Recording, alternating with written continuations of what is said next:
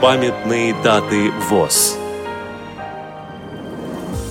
3 ноября. 85 лет со дня рождения Виктора Александровича Глебова, журналиста, члена Союза журналистов СССР.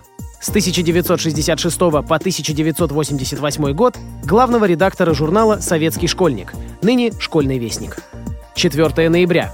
75 лет со дня утверждения нового положения о Всероссийском обществе слепых. Программа подготовлена при содействии Российской государственной библиотеки для слепых –